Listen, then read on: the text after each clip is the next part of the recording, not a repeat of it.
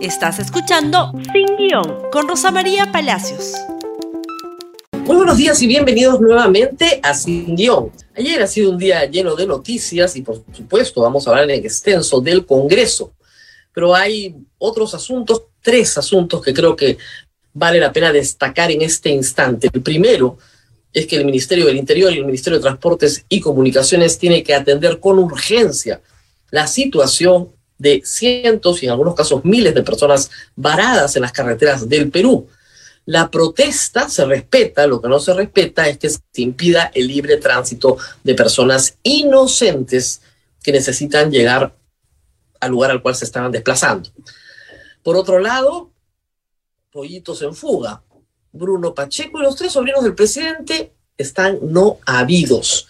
Ayer se ordenó la detención preliminar por 10 días de los involucrados en el caso de la construcción de un puente, ¿no es cierto?, el puente Tarata, el famoso escándalo de construcción, en el cual Karelim López denuncia a varias personalidades cercanas al presidente de la República. Ayer también el Tribunal Constitucional emitió la resolución que concede la excarcelación a Alberto Fujimori. Hoy he tenido una larga entrevista con el doctor César Basabache, analizando esa resolución. Y lo que les puedo adelantar es que vamos a conversar de esto en los días siguientes.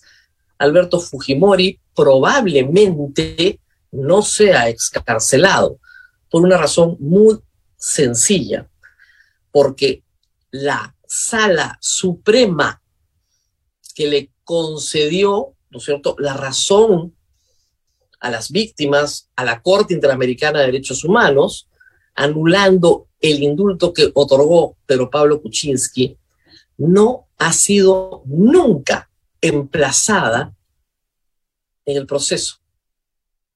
Nunca. Nunca se le citó, nunca se llamó al procurador del Poder Judicial, nunca estuvo la sala que emite la resolución final, nunca estuvo emplazada. Y por lo tanto, esa sala tiene que conocer de la escarcelación y lo primero que va a decir es, perdón, ¿cuándo fue citado en ese proceso? Además, señala César Azabachi, creo que tiene bastante sustento, que la resolución es prevaricadora porque falla contra texto expreso de la ley y que está sujeta también a una posible acusación por infracción constitucional, poniendo a los tres magistrados del Tribunal Constitucional en un predicamento bastante difícil. Reitero, es posible que Alberto Fujimori ni siquiera sea excarcelado. También es posible que la Corte Interamericana de Derechos Humanos emita en las próximas horas o días un requerimiento al Estado peruano para que no sea excarcelado hasta que no se pronuncie. Mientras tanto, ayer en el Congreso se discutía la vacancia del presidente de la República. Como ya saben, la moción no tuvo éxito, pero hay que ver el debate. Dios mío, yo sé que estamos en cuaresma y que hay que hacer penitencia, pero esto excede, de verdad, excede la paciencia del pueblo peruano. Primero, escuchemos algo de lo que dijo Pedro Castillo, que hay que decir, lo dije ayer, que de todos los discursos que ha pronunciado, este es el que entrenó mejor y por lo tanto lo hizo bastante bien. Escuchemos un pedacito. La lucha que libro ahora no es por el apego al poder, que es temporal, por un periodo constitucional de cinco años, por mandato popular. Mi lucha es para servir al país, para superar la crisis institucional, lograr el crecimiento económico, el entendimiento y poner por encima de cualquier interés el del Perú y de los peruanos. En la moción en debate solo encontramos dichos sin ninguna corroboración, especulaciones, nexos imaginarios y sin sustento en los hechos y en el derecho. Esta tarde seré juzgado por ustedes, señores congresistas de la República, y contrariamente a, a lo que anunciaban mis detractores, He ejercido personalmente mi defensa, fortalecido por la verdad que expongo, con la seguridad, suficiente para someterme a su, a su juicio, pues no hay hecho alguno que califique como causal de incapacidad moral permanente. Lamentablemente, la vacancia se ha convertido en el eje central de la agenda política y periodística desde mi elección. Ello no puede continuar. Abandonaremos este ambiente de turbulencias. Rechazar esta moción de vacancia no significa que los temas no sigan siendo investigados. Todo lo contrario. Estamos dispuestos a seguir colaborando con las indagaciones y los órganos competentes. Reitero, dentro de lo que, ¿no es cierto?, el presidente puede hacer, creo que lo hizo bastante bien. Y el discurso estaba bien escrito y bien organizado. Habló corto, eso sí. Luego habló su abogado pero para que hablara el abogado se armó un escándalo en el Congreso espantoso, porque la congresista Olivos de Fuerza Popular no quería retirar su cartelito que decía vacancia ya. Había otra persona, otra congresista de Fuerza Popular, que tenía un cartelito que decía no al golpe. Bueno, casi se van a los golpes, a lo Will Smith, Marta Moyano con la otra congresista. Es decir, pararon el asunto y luego retomaron, y el abogado del presidente, usando, creo yo, y abusando de los latinazgos, trató de defenderlo, pero no fue a responder las cuestiones de fondo. Ojo, se quedó meramente en las de forma, que hay que decir, lo hemos dicho en este programa, no ameritaban una, una vacancia por incapacidad moral, pero debió haber aprovechado para ir al fondo del asunto. Cuando esperábamos que eso lo hicieran los congresistas, se arrancó un nuevo debate, nuevos gritos improperios. Los congresistas, un grupo de congresistas, quería evitar que los ministros de Estado permanezcan en la reunión con voz, pero sin voto. Y votaron esto, lo votaron, aunque ustedes no lo crean. ¿Y por qué estoy tan sorprendida? Porque el artículo 129 de la Constitución dice que los ministros se quedan en las sesiones que quieran.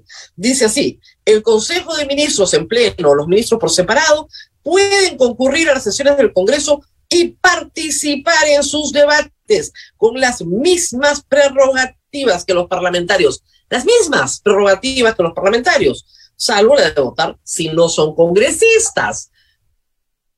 Finalmente lo hablaron porque dijeron que se le tenía que descontar el tiempo a Perú Libre, como si los ministros de Estado fueran los ministros de Perú Libre. Pero lo más increíble de todo es que votaron este artículo de la Constitución, es decir, decidieron si podían quedarse o no. Es como si mañana el Congreso decidiera, ¿no es cierto?, si usted puede ser esclavo o no. Ya está en la Constitución, ¿qué cosa tenían que votar?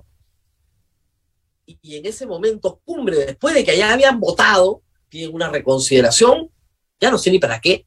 Y esta es la explicación del vocero de Acción Popular sobre lo que les estoy explicando. Es, se las he puesto porque fue, creo yo, el anticipo de lo que vino después. Escuchen, por favor. Yo había pedido la palabra para pedir una reconsideración a la votación anterior a esta última votación. ¿En razón de qué? Si bien es cierto, la constitución política indica en el artículo 129 que el Consejo de Ministros o el ministro individualmente puede venir a participar en sesiones del Congreso, pero en el reglamento del Congreso, sesiones del Congreso está apartado de lo que se llama mociones de orden del día, que son totalmente distintos.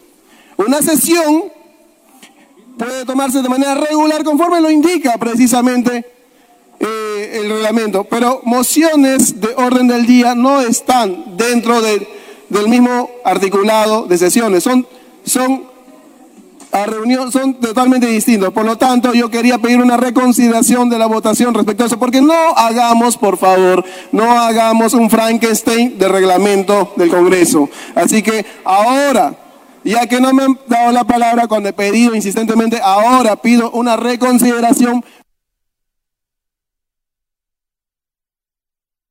para que no se permita con el respeto que se merecen a la señora ministro participar porque no estamos en una sesión ordinaria. ¿Ah? ¿Qué tal? en la hermenéutica parlamentaria del congresista Elvis Vergara, sindicado como niño también hay que decirlo, ayer no estaban sesionando. No, no. Lo que no hemos visto ayer no es una sesión. Acá en la Constitución donde dice que los ministros pueden concurrir a las sesiones, eso no ocurrió ayer. Porque ayer estaban discutiendo una moción y como las mociones están en un capítulo diferente del reglamento que las normas de las sesiones, entonces ayer no estaban sesionando. Ayer estaban mocionando. ¿Ah? ¿Qué tal? ¿Mm? Y ustedes que leen su libro de Derecho Constitucional, ¿no? ¿Qué tal innovación? ¡Qué bárbaro! Yo ya creo que, ya, yo ya me desmayaba. Yo decía, agonizo, Señor, recógeme. ¿Qué le pasa a esta gente, por el amor de Dios?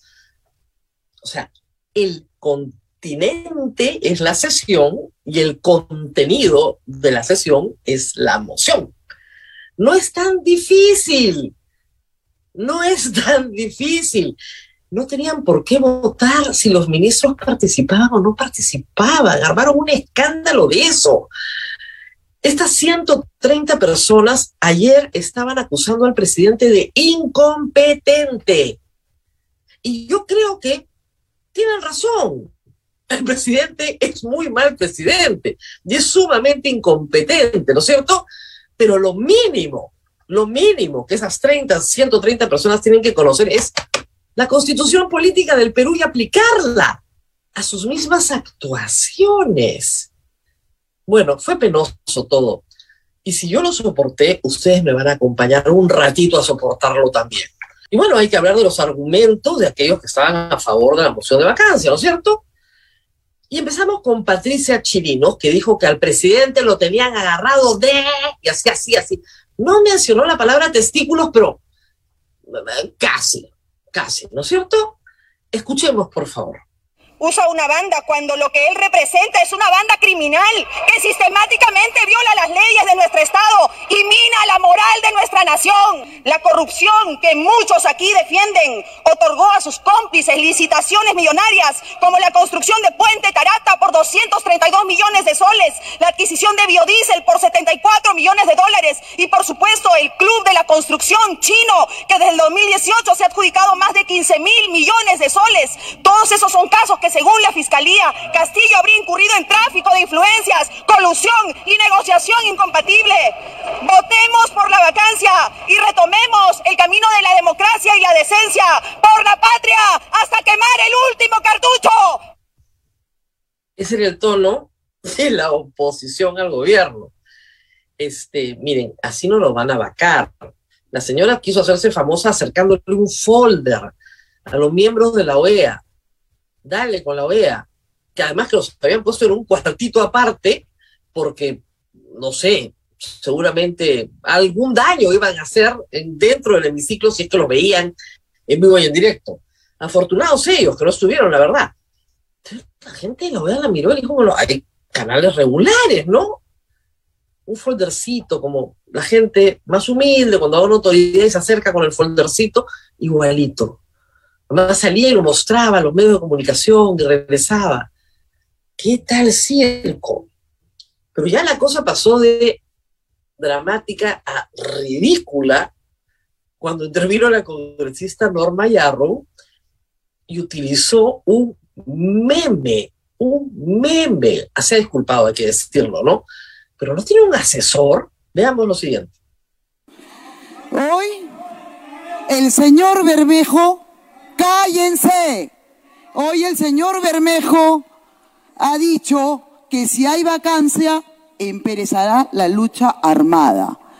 Entonces estamos hablando de qué? Estamos hablando de un gobierno que ha tenido 50 ministros, todo relacionado con actos de corrupción, tres gabinetes fallidos, repartija de puestos entre sus militantes, los niños y aliados. Tenemos acá un gobierno que tiene como patrón al portero. Señores, ustedes que están al frente, que hablan del pueblo, por el pueblo, cuando van a sus regiones, ¿no ven la pobreza en que están? ¿No ven que no tienen para comprar pan? ¿No ven que no tienen para comprar el gas, las ollas comunes? ¿No, ¿No se dan cuenta ustedes que el presidente ha venido acá en un show y ha salido corriendo porque no tiene la capacidad moral ni ética para defenderse sobre esos actos de corrupción que en 30 días, señores, recuerden hoy la fecha que se los digo, van a ser por la Fiscalía puestos en cartera. Primero tuvimos la estridencia, luego la falta de rigor. El señor Bermejo, bueno, puso en Twitter y se paró y dijo que eso era falso, que jamás había dicho eso y que bien fácil de verificar. Es un meme de una cuenta falsa que imita a la República, además. Pero es bien claro, es bien claro que es un meme, ¿ah? O sea, no tienes que haber llevado un curso en comunicaciones para darte cuenta que es un meme. Estridencia y falta de rigor. Y desconocimiento de la Constitución. Y sobre eso quiero anotar la cantidad de congresistas que se paraban a hablar del juicio político al presidente. Eso no existe en nuestra constitución, salvo para cuatro supuestos. Nada más en el artículo 117. No hay juicio político al presidente de la República porque en el Perú no tenemos impeachment. No lo tenemos. La constitución del 93 no lo incluyó y todas las anteriores tampoco no tenemos juicio político. Ojalá lo tuviéramos. Y yo puedo entender que algunos congresistas sin conocimiento jurídico repitan y repitan esto. En el Congreso pasado había unos con conocimiento jurídico que lo repetían sin parar también. Pero que la presidenta de la Comisión de Constitución diga que hay juicio político contra el presidente de la República, ya pues es el evangelio por los suelos, por Dios. ¿Y así lo quieren vacar? Escuchemos a Patricia Juárez. El presidente de la República, con las designaciones que está haciendo, con la permanente incapacidad que ha demostrado, con los hechos de corrupción que vienen siendo denunciados, con eh, las prisiones que se están pidiendo en este momento preliminares para todo su entorno, en lo que está obviamente incurriendo es en una permanente incapacidad moral. Y creo que hay que ser coherentes con lo que uno ha dicho antes y con lo que ahora está sosteniendo. Sí existe la incapacidad moral y está plenamente demostrado con todo lo que se ha señalado en este hemiciclo y recordemos que no es un juicio penal, es un juicio político y por eso es que todos debemos votar a favor de la vacancia para salvar a nuestro país. Bueno, ese es el nivel, pues. ¿Quién ganó ayer? Ayer ganó Pedro Castillo. Falta de rigor, desconocimiento de la Constitución, estridencia y escándalo los partidarios de Castillo no tenían que hacer mucho, ¿ah? ni siquiera los hemos puesto, porque también todos repetían el mismo monólogo y la misma monserga. El presidente de la República, sí, claro, está en una situación compleja por el caso justamente que tiene detenidos hoy a personas que podrían incriminarlo. Pero ayer no había nada de eso.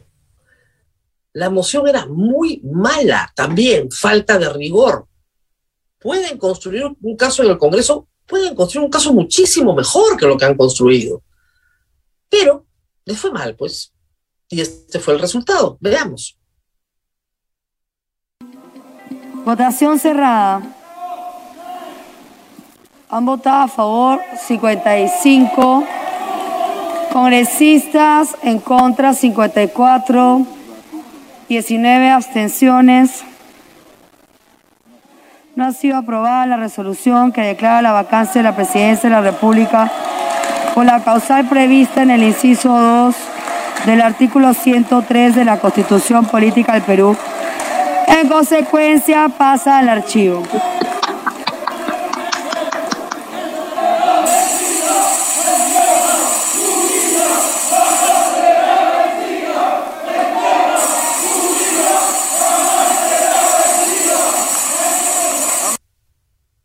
Pensé que sacaban un poquito más, ¿ah?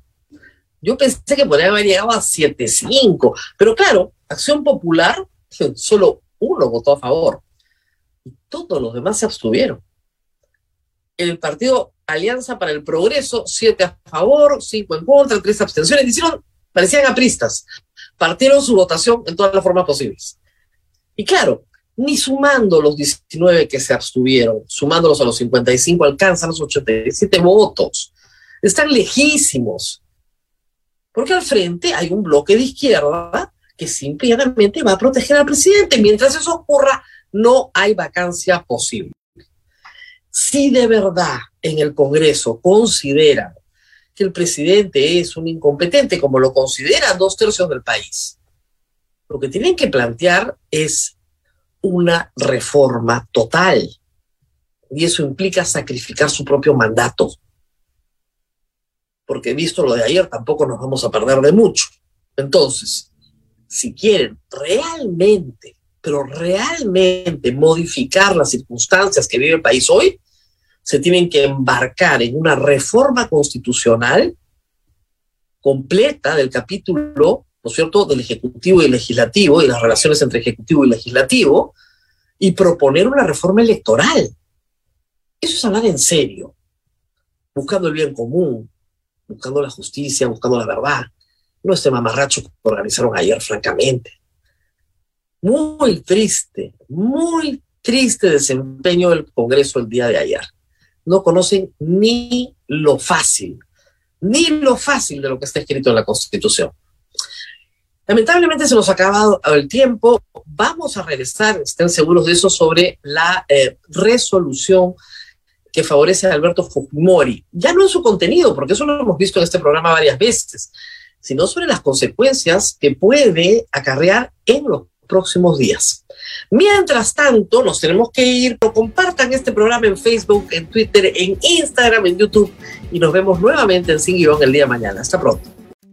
Gracias por escuchar Sin Guión con Rosa María Palacios. Suscríbete para que disfrutes más contenidos.